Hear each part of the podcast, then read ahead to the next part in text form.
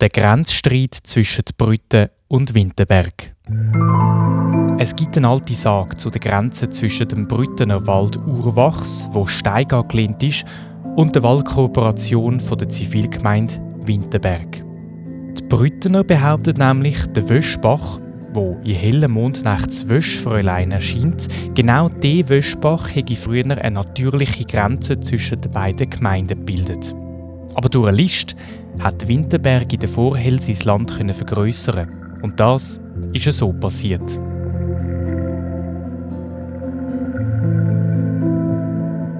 Vor Gericht, wo die Grenze festgesetzt hat, ist je ein Abgeordneter den beiden Ortschaften erschienen. Der Richter hat sich aber nicht können entscheiden, wer jetzt wie viel Land genau hat und darum haben die beiden Abgeordneten unter einem Schwur ehrlich sollen sagen, wo die Grenze genau ist.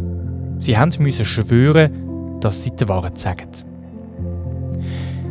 Der Mann aus Winterberg hat daheim vor einem Gerichtstermin noch gedacht, dass er vielleicht einen Schwur ablegen müsste. Und darum hat er auf seinen Kopf einen Schöpfer, also ein Milchmaß, und einen Richter, so hat man auch einem Strähl gesagt, gelegt.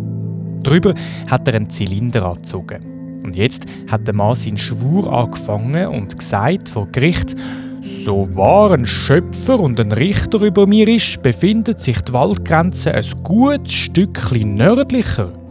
Der Abgeordnete von Brütten hat durch den Auftritt von seinem Gegner vermutlich weiche Beine bekommen und hat sich nicht mehr getraut, etwas zu sagen und einen Schwur abzulegen.